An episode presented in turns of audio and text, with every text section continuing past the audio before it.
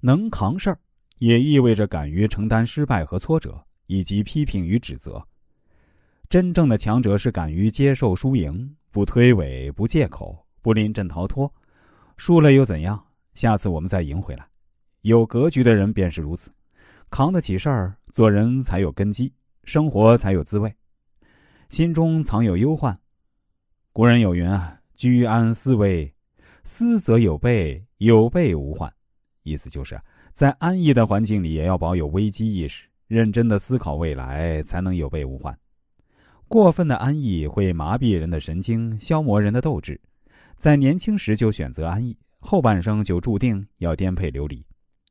那些偷懒和散漫，最终不是变成挡住你的高墙，就是成为困住你的泥潭。作家吴军说：“很多人成不了大气候，不是因为能力不行、机会不够，而是因为过早的选择了安逸的生活，停止了奔跑。不沉迷于安逸，居安思危，是一种了不起的智慧，更是一种非凡的格局，因为它的背后。”是时刻保持着头脑清醒，对未来的警惕。别在该奋斗的年纪选择安逸，老了才能把日子过得云淡风轻。在风平浪静时能居安思危，才能在狂风暴雨时从容应对。第四，做事不怕慢。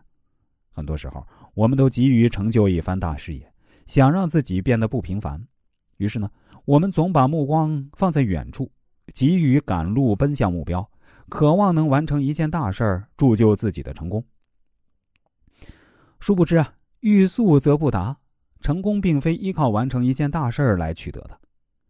人生的许多收益并不像自动贩卖机一样，投币下去就会立见成效，而像是农夫撒下种子，要经历春耕夏耘秋收冬藏，才会还你一个硕果累累。也许有时候你会倍感无力，明明已经尽力，结果却还是不能如意，请不要灰心丧气，因为这世上少有一蹴而就的成功。那些站在山巅的人，都是经过了日积月累的努力，才等到厚积薄发的惊喜。能够沉得住气，以最伟大的方式去做最渺小的事儿，这样的人往往更具备做大事的潜能。做事儿别怕慢。急是慢做，慢是急做，是急则缓，是缓则圆。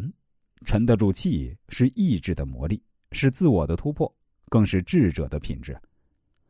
拥有这样的格局，才有机会邂逅更为广阔的天地。